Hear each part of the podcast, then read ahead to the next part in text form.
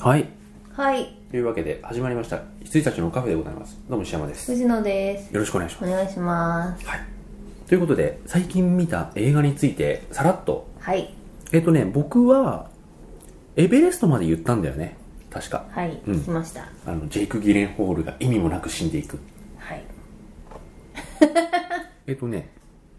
ちょうど10、10本かなおううん。DVD も含めてですけど。はい、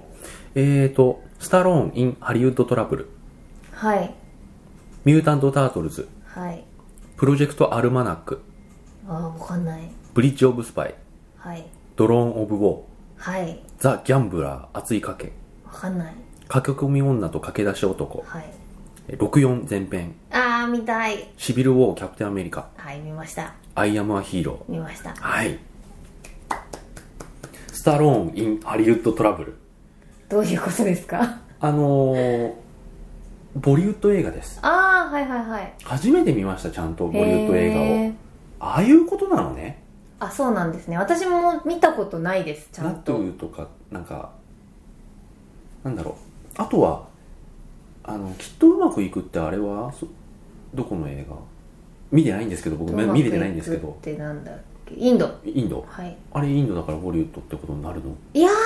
ちょっと違うんだ。ちょっと違うんじゃないですまあか。完全にだからミュージカルなのか、アクションなのか、ラブストーリーなのか、全部ごっちゃ混ぜっていう、いわゆるボリウッド映画と言われている。あーアクション入ってないから、わうんあでもそうなるのかなわかんないです、ボはリいウッ、ド映画ってまあそういうことですよね。うんうんっていう、王道のボリウッド映画を初めて見たんです。へえボリウッド映画だと知らずに。ああはいはい、はい、要はスタローンの映画で見逃してるもの結構出てきてて、あのー僕意外とあの勝利への栄光とか見てないんですよ、うん私も見てないあでとすナイト・ホークスっていうこれすごい昔のルドガー・ハウアーと共演してるやつですけどそれも見なきゃなと思ってたりあとはジャッキーとウーピーとスタローンっていう、はいはいあのビデオスルーのはいちょっと待ってください、あ一回ちょっとうんうん今一瞬ちょっと録だ録音を切ったのではい何の話をしスてタたローンスタローンそうだスタロはいーンとウーピーとジャッキーっていうビデオスルーの映画がありまして、はいあのアラン・スミシーフィルムっていうのを見ないとなと思って、うんうんうんその中でこれ新作ですおお「スタローン・イン・ハリウッド・トラブル」どういうこっちゃと思って借りてへえそしたら完全に全然関係ない人のボリュッド映画でスタローンが通信だけ出てくる映画でした、あそうなんですうねん、だけどねあのあれってさ結構さあの辺の映画ってすごいずるいことするじゃんうーん他の映画のブラッド・ピットの場面を切り取ってさはいはいはい使っちゃったりするじゃん、うんうんそうんれでブラピインとか言うじゃんはい今回スタローンはちゃんと取り下ろしてただけマシあそうなんですね、あでも全然ジャケットがスタローンじゃないまあそうですねだから名前だけっちゃ名前だけなんで良心的な方だと思うんですけなるどほどなるほどしかも一応ねスタローンが出るよっていう意味があるシーンうんうでんツーシーン出てくれて、へえあのスタントマンさんの話なんですよ、はいはいはいスタントマンが主人公でへえでその人とあのその人の弟が結婚して、そのお姉さんとのこう恋が、まあ、実ったり実らなかったりがあったり、スタントマンでいろいろアクションシーンがあったりなかったりっていう映画なんですけど、うんうんうんあのスタントで賞を取るんですねはいその主人公が。はいほんで、あのーまあ、結構きらびやかな、あのーショーにね、あのーこう受賞してその壇上に上がってでそこにトロフィーを持ってくるのがスタローンなんです、あじゃあうん、本人出てはいるあ全然出てる、へーこの映画にだから出ますよっていうはいちはいはいはいはいゃんと仕事として出てくる、うーんでちゃんと主人公とも絡んであの誰々のねはい映画は彼なしにはあの僕僕らみたいな職業は彼らなしにはあの輝けないとかって言って、でトロフィーちゃんと渡してやってましたよただ客席移した時は全然別のところから撮ってましたけど ねはいあジョージ・クルーニーだって、ううんん、であともう一つは最後ねなんかもう忘れちゃったんですけど、はいなんかあの主人公とその女の人が追われてで主人公が止めるから君は先に逃げろみたいになって女の人だけ先に逃げるんですよ、そうすると追っ手がそこにうん逆方向から来ちゃって、女の人が追い詰められた瞬間なぜかスタローンが出てきて助けてくれるんですよへえなぜか理由もなくへ理由もなくえ普通にこうそのチンピラたちが女の人に追い詰めたぜっつって襲いかかろうとした瞬間スタローンが横から出てきてその胸板で弾き返されるのドンってで誰だってなるとスタローンだってなるでスタローンはあの要はそのパーティー会場から帰ってくる途中に見かけたんで助けてあげたよ的な体なんですけうどあのチンピラ4人をですねあの車を1人だけの力で押してうん4人を壁に挟んでました、ああはいはいはいあとそこら辺に生えてる標識をもぎ取って ぶん殴ってました「どうスタなローんンですさんあかりがとう」って言って「いいってことよ」って言ってましたどうなんですかスタローンファンとしてはいいんじゃないですか私はこういう何とも言えませんけどこういうのにもポロッと出るのはまあいいことですよ、それを見るか見ないかは、うんちあのあれとしてだって時期的に見てみたらやっぱクリードと被ってるんでああはいはあていかはエいクスペンダブルズかな、へだとえ被ってるんで、まあ、とても最近なんですよああこれに出てた人がアカデミー賞ノミネートされたんだと思うと 不思議な感覚にもなるじゃないですかまあ息抜きじゃないですかうんいやこういうの出てくれるのいいっすようね、ん気軽にうねん、しかもなんか一応じゃあなんかすれ違いすれ違って一言とか、はブラピがよくやるやつじゃないんですよ、うんちゃんと発揮してくれますかはら、いはい役名で出てきてるわけですね本人役ではいスタローンインハリウッドトラブル、そんな感じでまあ見なくていいと思いますああわかりました僕じ全人類僕以外見なく ていい僕はそこまあそスタこロ、ーンの映画じゃないですから全ね然うんはいんでブリッジ・オブ・スパイはい見ました見てないっすなんでこんなできんの、いやそれねみんな言うんで夏美さんも言ってたしうんわあのかるわかるわかるーなんだっけなで藤野さんの感覚もわかるんですよ、はい多分あのストレーラーから漂ってくる地味さはい地味さうーんうーんって思うじゃないですか、うんでも一応みんないいっていうし、うんで僕歴史もの撮る時のスピルバーグに信頼感ないんですわよかりますわかりますもっとなんかチャーチャラッチャーってやってくれればいいのに、うんわかりまあますシンドラーのリストはいいですうんあれスピルバーグだよねそうですうんシンドラーのリストはあれは確かによくできてうた、んただその後の戦火の馬とか、はいあのなんだっけあのオリンピックに便乗してなんか暗殺かなんかベルリンじゃねえななんかそんな感じのはいはいタイトルの長くて何もない映画とかまあ申し訳ないですけど僕にはそう感じたんでとかね その歴史ものを撮る時のそのスピルバーグのこのつまらなさってう思っんてたんですけど、ブリッジ・オブ・スパイすげえ面白いあれトム・ハンクスのせいなのかなあとあのスパイ役で出てるハゲたおじいちゃんがいるんですけどあれアカデミーのアカデミーさノれミネートてされてままししたたうねんさすがさすがあれ撮ったんでしたっけ撮ってないの撮ってないかなあ記憶にないの撮ってないんだと思うんですけどあの2人のやり取りとか要はあのドイツのスパイなんであはいはいでスパイを弁護しなきゃいけない弁護しなきゃいけいないトム・ハンクスのお話なんだけど2人の間に友情が芽生える過程とかね、最後の方いいんですようんなんとかだからそれでこう国に返してあげるところとかねそこまでやるのうで、んその2人の友情とかですねであとあのトレーラーちょっとダメだなと思ったのが、うんトム・ハンクスが非国民みたいな感じでさすげ叩えかれますよね叩かれるじゃんれてるあのシーンちょっとなのあそうなんだうんでそれにそれにもかかわらずとっても戦う男みたいなうん見せ方だったじゃだなっいたでんだすけか、どあの球団は一応すごいされたされ続けたっていう話ではあるけど直接的にシーンとして出てくるのは本当にあの家襲撃だけ、あはいはいはいキャーみたいなね、お家でああんなの一瞬ですへえそれ以外は本当に頑張ってあの弁護してうんだから裁判官でさえもう決まってんだからお前も息抜き程度にやれよみたいなことを言ってくるんですよトム・ハンクスにもうこいつあー有罪なんだからうんどう考はいはいえはいたはいってつっていやでもちゃんと人権はあるべきでしょいや人権はあるべきだけど、うん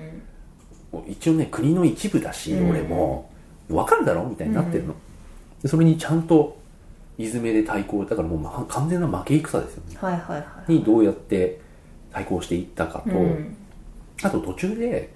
あのアメリカからドイツに留学してた学生が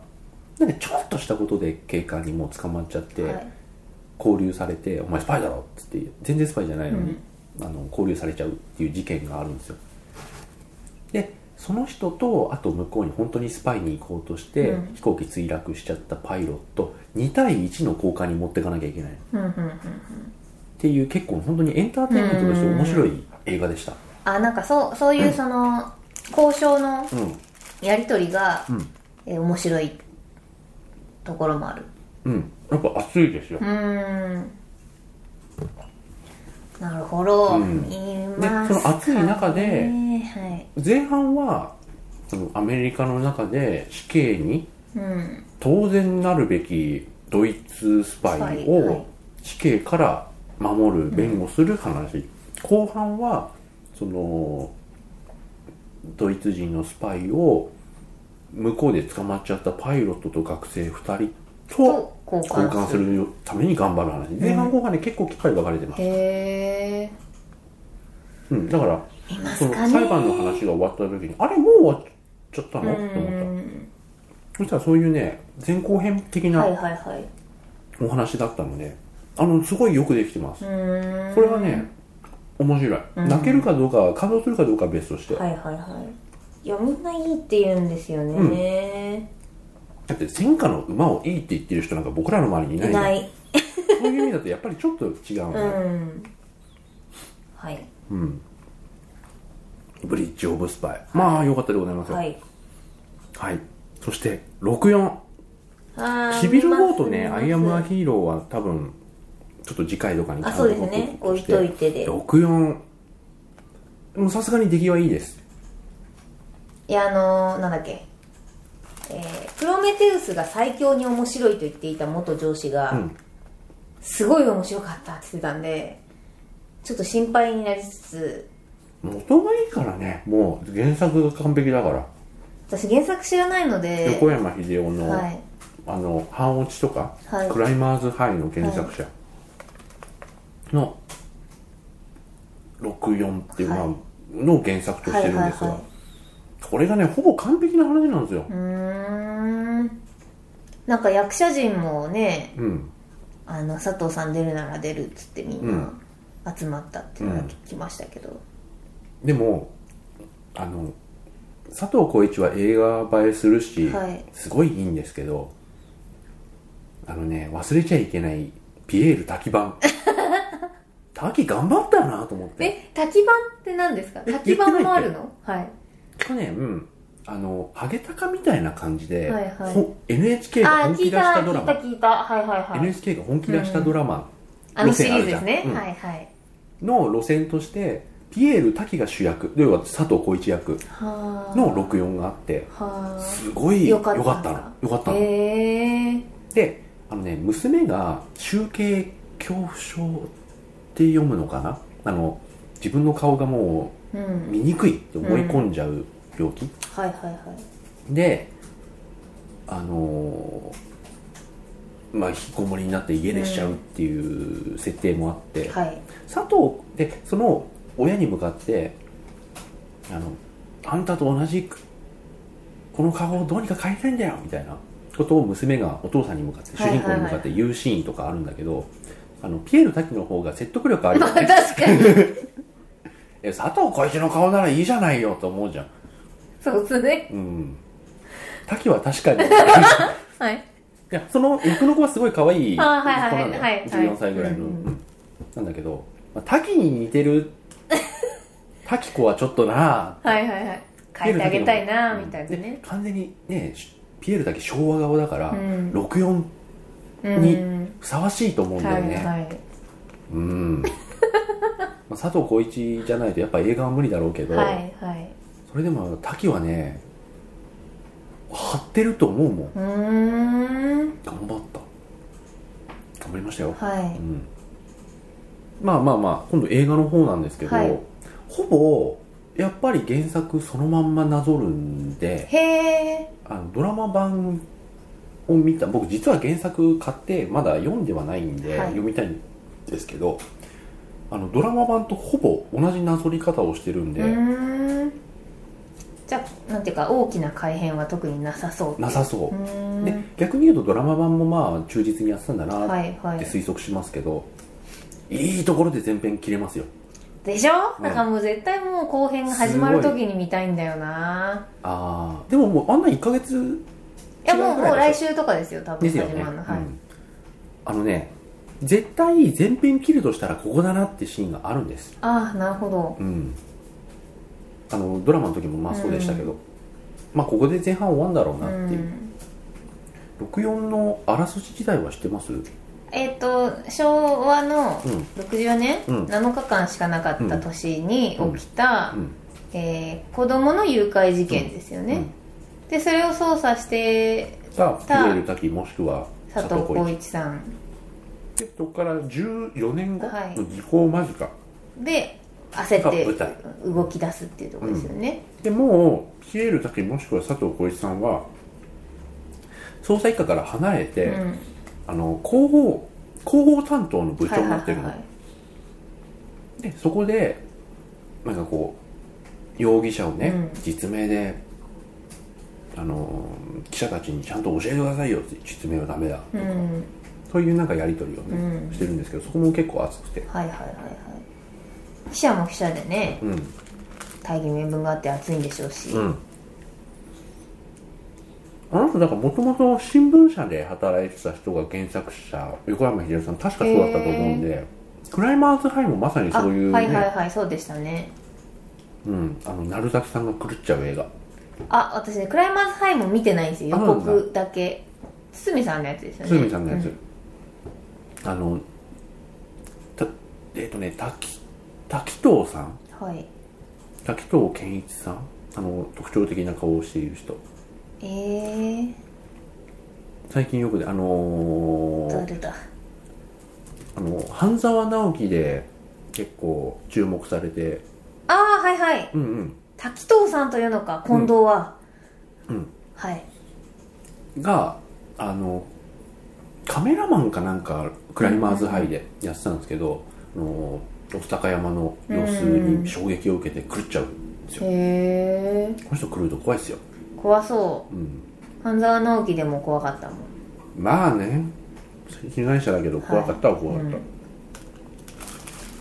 ったっすまあ横山秀夫サスペンスと呼ばれる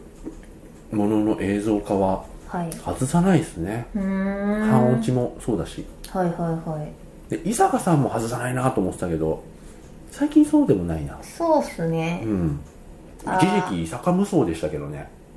あのアヒルとカコインロッカーの時うん無双してましたよね、うんまあ一番のピークはゴールデンスランバーなのかなあそうですね世そう間です的にねは、はいそのあとうん特になかったかなうんなのでもう原作がほぼ完璧なのうで、ん結構それになぞってはい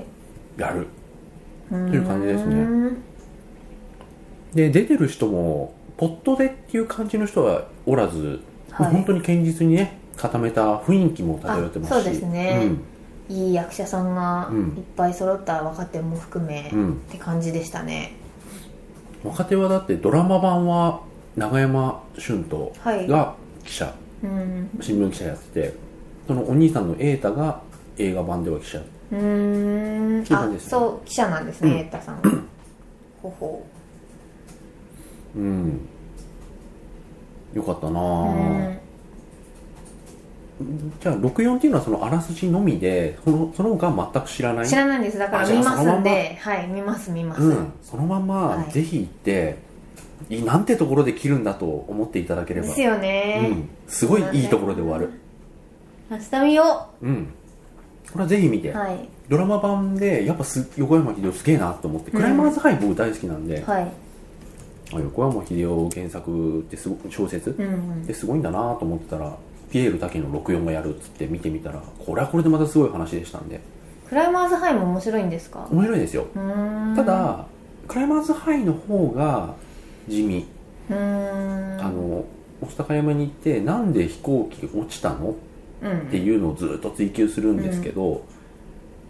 もうね今のメディアに本当にフィルムを粉々に煎じて飲ませたいんですけれどもあはいとにかくそれ真実じゃなきゃ出しちゃダメっていうはいはいはいはいことをもう先輩から叩き込まれた堤真一が、とにかくもう絶対チェックしろっつって、裏を取るみたいなねあの群馬の、あのー地方紙なんですよはいその堤さんのところがでなんかひょんなことをきっかけにこれが原因かもっていうのを掴んで、うん地方紙がすっぱ抜くっていう、はいはいはあのースクープができるかもってなってすごい沸き立ってみんなで頑張ってやるんですけれども本当に本当か本当に本当かっていう事実でいうんうんそれを本当にちゃんと調べないとっつってまあっていう話なんですけどなああーはいはいのはいではい地味は地味なんですようね、んなるほどう、うん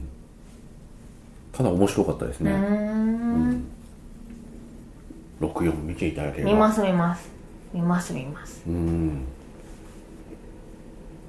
あと後編のまあ予告がお尻にうんつ,、まあ、ついてるんですけど、はいはいそれもよくできてましたよへえそりゃそうだよな面白いようん絶対だから本当に映画の前後編用に書かれたはいはいはい小説っていうか、うんまあもともとも上下巻でねあ分かれてるんです分かれてねますうんへえはい、なるほどうん、64ぜひ皆さん見てくださいこれ、はいあの最近本当に日本映画元気だなってうん思うんですよねなんかいろいろ見ててはいうんそうですね結構日本映画来てますはい今年は当たり年って言っていいんじゃないでしょうかうね、んまあ後でも話しますが、はいはいゾンビゾンビうん、藤野さんの方は何か見ました私シはビル・ウォーとアイ・アマ・ヒーローはちょっとまあ置いまといた、うんてまとめてま話すあとたして、大したもの見てないですクレヨンしんちゃんうん夢見ワールド大突撃どうでしたはうーんとですね、私、クレヨンしんちゃんの映画の中で一番、えーっと、もう素晴らしいと思ってるのは、えー戦国でもなうんうんくて、うんうんえー猛烈大人帝国の逆襲の方なんです。うんうんうんうんで、ロボ父ちゃんも良かったみたいねあ、そう、ロボ父ちゃんも良かったんですけど、あれはもう最後が台無し。はいはいはいい言いましたよね、うんあいたのコロッケのせいで。うんで、あのコロッケは悪くないんですけうんわかりまど、すよコロッケが出るからっつって多分盛り上がっちゃった大人たちが良くない、あれは。なんですけど、えっとね、た前よりいいけど、で、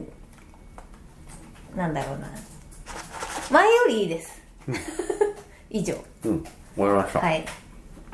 で、えっと、あとね、コナン。ほうえー今のやつですね、うんと、まあ、これは別に普通に、えーまあ、いつものコナンなんでよくて、うんうんうんで「アイアムヒーロー」をうシビル・ウォー」を、はいで、えーと「ソロモンの偽証」前後編を見ましたおーやっとテレビでやってたやフつルでねフルで見ましたあよ本当にテレビでこの前はい金どうってやってたよ、あで CM 切れちゃうから、まあね録画もされてたんですけど、そっちじゃなくて見ました、どうでした私は好きみんな好きじゃないあれあ本当にうん僕だって去年の邦画部門だよねあれ見ました見あたよ見てたんで見したたっけ見た見た去年の邦画部あ門じゃあの語語れますねうんソロモンの偽証は去年の邦画部門のを受賞してます僕のい岩デミーのはいはいうんはい、失礼しましたうんちょっとずるいけどこれ前編と後編で切れるもんじゃないんで前編と後編両方って言ってうん見ましたよやっとな何宮部みゆきの小説に出てくる子供のんなのあの素晴らしい子たち、でさ当時歌と思うんだけどみじゃあこのあのソロモンの偽証を映画化しましょうってまず言わなきゃオーディションってやれないでしょ、うんオーディションでいいいい子がね過去見つかんなかったらあんな映画絶対成立するはずないんですよ大人ほとんど出てこないんだから、うんよくやったなと思って、いやもう子役が、うん子役っていうかまあ中学中学生生ですけど、あのよ素く晴覚えらたよねしすぎて、マツコマツコねもうあの本当にもうマツコちゃん超可愛かったよ、ねえあんないい子いないマよツコで泣くとは思わなかった思わなかったうん、あとそのあのーなんかマツコとの樹里ちゃんねジュリちゃんねはいゆりちゃん E ガーイルズーガールズなの そうそう私後から調俺もそうべて俺もイそうーガールズなの、と思っこんてな子いたって思ってごめんなさい歌ってんでしょあれ、うんうん踊ってそうそうえーみたいな、ええと思うよね、うんうんで主役の藤野涼子さんはいはあれがデビュデビュー、ーはいんでやなんだっけ不良役ちょっと名前ごめんなさい忘れちゃったんですけどおーおーいで、大出君は、はいあの人はあのなんだっけストレイヤーズ・クロニクルとかその後も出てますよあそうなんですね、大出くんのなんか満島ひかりに通ずる感かながうんす,、すごい似てませんでしたなんか大出君の道の光あ満島さんにすごい似てるなと思って顔あなんてそう美しい子なんだろうと思って俺森山未来っぽい感じの系統と思ってましたああそっっかそっか森山未来もわかります、うん目が似てるううんん顔の作りとかうん、ね、あの儚いけどねなんから粗暴で乱暴だけど儚い感じとか、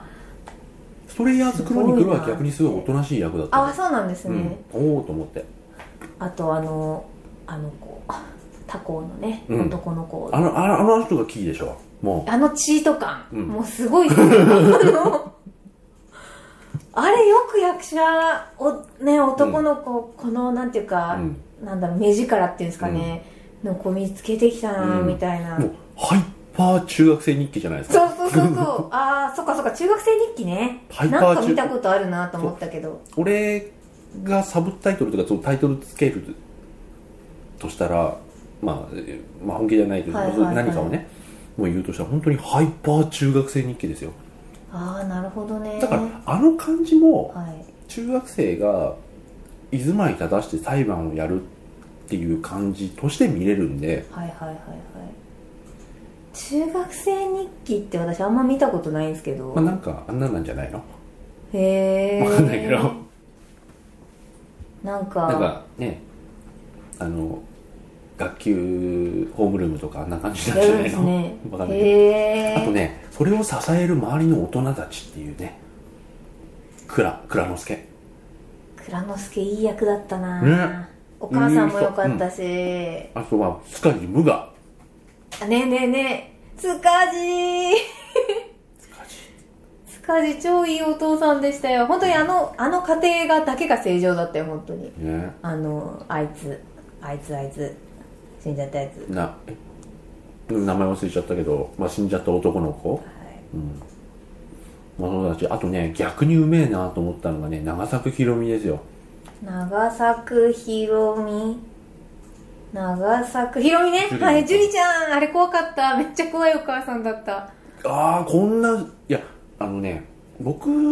見くびってるというかすごく過小評価してるかもしれないですけど、はいはい8日目のセミの前はこんな女優さんじゃなかったと思っててはいい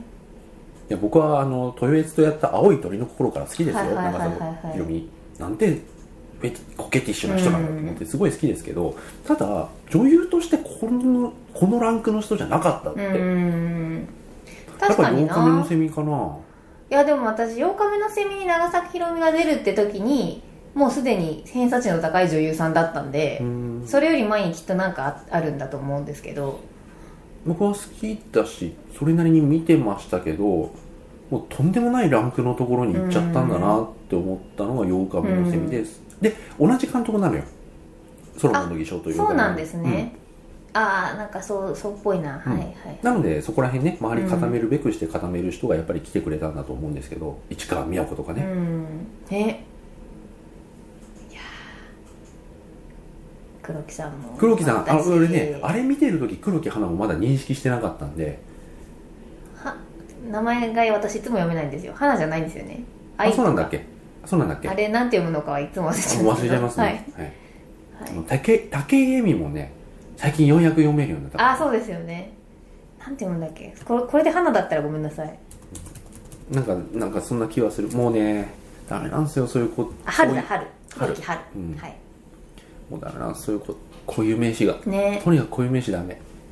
いやソロモンちょっとね語りたくてですね、えあの自殺まあ自殺だか他殺だかっていう、はいはあいのー、前男の子編のあのーミステリー感っていうか、うんうんうんえっとその死んじゃった男の子の神秘性がすごくて、うんなんかとても特別な男の子が死んじゃったんじゃないかと思ってたんですけど、後編でその なんただのただのなんか中二病こじらせちゃった嫌なやつ、うんだちびまる子ちゃんっていう長澤君みたいな子じゃないですか、うんうんだって分かった瞬間のなんか全然崇高な話じゃなかったんだっていうのがうん私の中であって、主役変わるもんねあそうですそうですあそうのです主役っていうのは例えばそのまあ藤野涼子さんっていうあの人が主役には変わりないんですけど、うんただやっぱりそのポスターでいうところの一番バックにデーンとでかくいるはいはいはいやつ、あれが変わるんだよね、前編と後編で、は後編はあの目力くんうねん、目力くん他校のねあとねシートくん裁判長いい裁判長超良かったっすよねああのの子もあの子でよく見てたあのー、なんだっけえー、っと判事うんはんはん判事じゃなくてなんだっけ裁判長なんですけど裁判長って言い,、言いませんでしたよ裁ね判長検事あ違う違う違う判事ですよねや判っぱ判事だっけまあでもあの人ねあのメガネの三角くん決まる時のなんかもうあなたしかあなたしかできる人がいないのよって言われた時の 仕方ないな引き受けようみたいなあの感じがかっこいい顔してるそうそうしかもそのチートくんの高校受けて落ちてるわけでしょ、うんってあ中学かうん受けて落ちてる子が、なんかちょっとちょっと情けない感じがいいですよね、まあ言いますよね、うんでもあの子も別にそういうさあの基本的に宮部みゆきの小説に出てくる子供ってみんなだよね私ねそんなに宮部みゆうんきファンというか詳しくなくて、一番何回も読んだの「ブレイブストーリー」ぐらいなんで、 すごいにわかなんですけどそうなんですねあ僕もいくつか読んだ中でですけど、やっぱ子供すげえしっかりしてて、うんそれに比べてだらしない大人たちっていう構図が常になんかある気がする、あの裁判も素晴らしくよくうんて、あのあどうなんでしょうねそのミステリーとしてうん伏線を回収していくっていう意味では、うん一人一人に話聞くだけだからぶつ切りなんですよすうごい、んうんだからそこはすごい残念だなと思いましたけど、あの要はピースが一つ一つはまっていく楽しみがないじゃないですか、っていうのは思ったんですけどあのなんだろう一つ一つ罪を見つめさせながら、ただゆ絶対許して終わるじゃないですか、うんであれすごいなと思ってなんかその子供たちならではうんの未来がある、 小日向文世ねあもうあれの許しが一番素晴らですよねしい許しでしたけど、なんだろうなこう未来ある子供たちっていうかそう輝いて見える感じが腐っちまったな俺って思いながら見て ましたまあ陰惨な事件を扱ってはいるけれども、はいすごく希望を描いた感じですそようでねしたそうでした、うでん最後も良かったし、うん本当ううんん、ちょっとまあ思うのは自殺しちゃったあの子がちょっと不憫だなぐらいでいやでもああいう描かれ方で終わっちゃってるからあれもちょっと親どうにかしたらよかったんじゃないのみたいな、うんなんかお親御さんたちは普通っぽかったじゃないですか、うんだからそこら辺が生っぽいのかなんでこういうなんか救いがないじゃないですか、はいあの子だはいはけいなんかあの親御さんたちも、マジかうちの息子そんなことこの子に言ってたんかって思ってうん帰るのかなうっんて思いましたけど、いやあとあのーなんだっけあのマンションの中で一家が死んでて一家だと思ってたけど全然別人同士だった宮部みゆきの小説わかんないめっちゃ怖い理由かなっへえていうで2回別の監督で2回映画化されてるんだと思うんですけどあれも最終的には何考えてるのか全然わかんないやつが何考えてこんなことしたのか分からず終わるんですあよあーはいはいはだいからすごくあのそれが稼量なんですけどはいはいはい怖え怖いよは稼量がなぜそんなことを考えるに至ったのかの説明が全くないいまはいま、はいはいなんかくなんかよくわかんない理解できないことをしていましたっていう話で終わるうん終わるっていうかそれが最後のはいはいはいあれじゃないけど、そこの席にあの人がポンって座った感じですね宮部みゆき系譜でいうとんなるほど、うんあとあの人ココココのグルメの人体育教師ああ体育教師めっちゃいい人だったあの人唯一いいよねあの最初から最後までいい人でしたよ、うんまあ1年ぐらい確かに退職早めても平気よねと思いました けど、なんか10、ね、もうちょっと若くて退職したならすごい決意だと思って感情移入したもんですけども、まあでもそこら辺のいいさじ加減うんその例えばほんね本当に30とかの人が、はいはいね職をかけてっていうと今度子供たちが大げさなことしてる感にもちょっと結びついてきちゃうじゃないですか、はいはいはいそこまではしたくなかったんだろうしですかねうんいやーでもいいいい塩梅でしたよやっぱ本そ当のに裁判をしたことっていうのはやっぱり肯定的に描きたかったんじゃないですか、なるほそどこに対してなんか協力してくれた大人がまあいて、うんまあちょっとそういう男気は見せてくれたねぐらいでうんいいさじ加減かなと思いますけど、あの藤野さんを殴った先生もいい感じでしたしあの人ねたらこ唇の人ね女の人あの人嫌な感じす嫌なげえ出てましたよあれがね宮部みゆきの映画子供に対するダメな大人典型例ですあーそうなんですねダメじゃん何から何まであのただのあの先生と男の先生とそうそうそう責めてた人、はい黒木春を責めてた人とあの女の先生ダメのい典い型じゃない感ですじかのダメ先生ですよ、うん本当に何か絵らに描いた何まよでうなそうそうそうそういう人は絶対出てくるへえいや良かったっす良かったっすなんていうかその分かりやすい悪悪役というかまあその先生が悪いわけじゃないんですけど、うんもう言いつつ、うんえー子供たちの明るいうん未来を感じつつであの大人になった小野さんが、うん今でも友達ですよ」っつって、大人の姿が見れるのかなと思ったら終わっちゃった、うん、あとはね津川さんのあの怖さ津川さん津川雅彦あの電気屋のおじいちゃんああはいはいはいはいいやいい人なのにさ、ねなんか名指しするところだけわざと怖く言っあてされだよっつって、でこうカメ ラも映し方が怖いんですようん分かってるけどこっちも、うんうん彼だとなんか津川雅彦の発言によってえっていう目線をそのまんま再現する演出で、はいはいであの男の子が無表情で映って「間違いありませんか?」って言われたらわざと津川さんああいう声出すじゃん「うんあの子です」って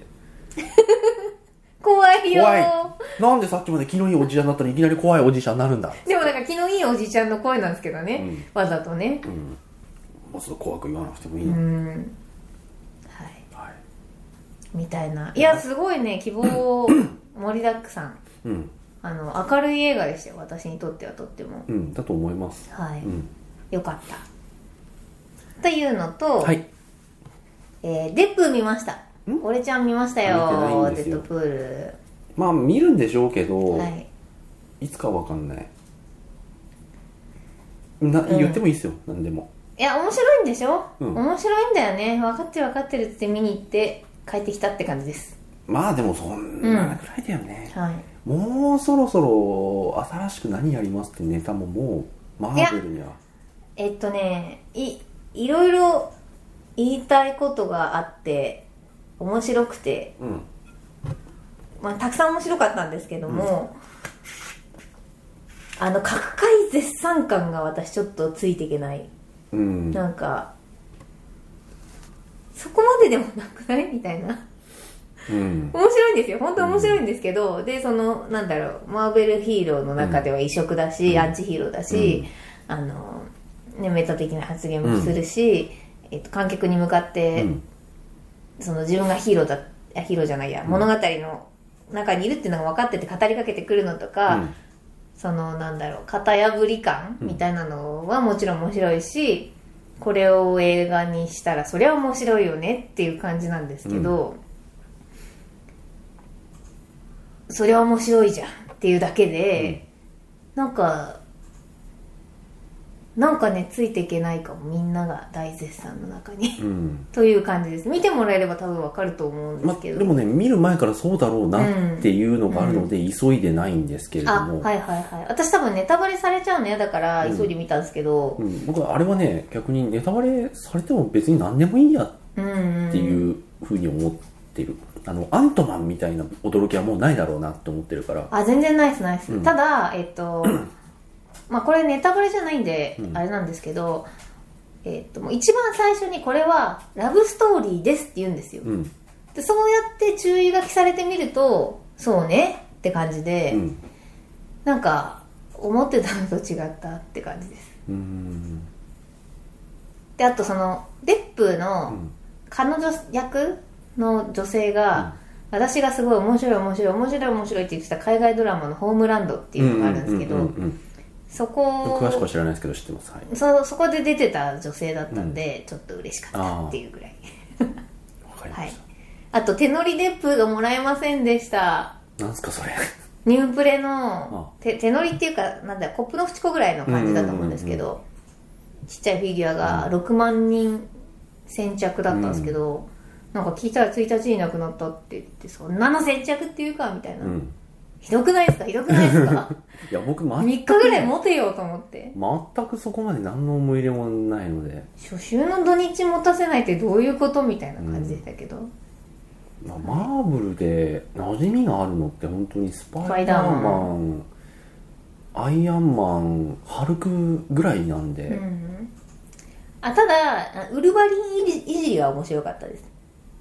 あそれは面白かったあと、うんグリーンランタンネタ自分で言ってたんで、うんそれはちょっと面白かったそうよってお主 DC 出てたよみたいな感じでしたけあど、うんはいはい、あとはあとはねシビル・ウォーター・ヤム・ヒーローズだけなんでじゃあこれ次回この2つを多分話してはいって感じですですですはいそれでは一は旦いおやすみなおさいやすみなさい